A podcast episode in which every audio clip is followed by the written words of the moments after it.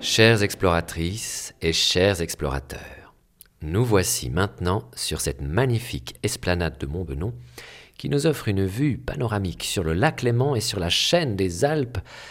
Ah, c'est fichtrement beau, n'est-ce pas? Respirons un moment. Tout près de la statue de notre héros national. Vous l'avez repéré. Mais ce qui va nous intéresser ici, ce sont d'autres créatures.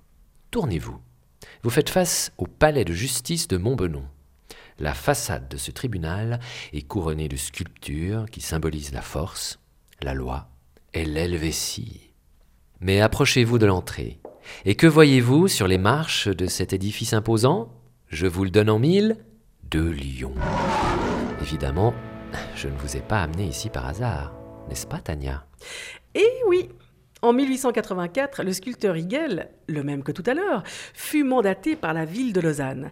Il eut pour mission de réaliser les sculptures qui décoreront avec noblesse les marches du tribunal de Montbenon, dont la construction vient d'être terminée.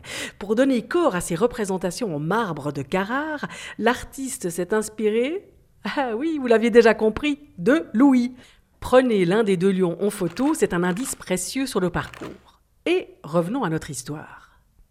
Cette vie d'artiste n'était pas du goût de Louis, surtout qu'il n'avait qu'une idée en tête, retrouver Maya. Et ce n'est pas en étant transformé en fauve de pierre sur les marches d'un palais que ça lui arriverait. Alors il s'enfuit, à nouveau.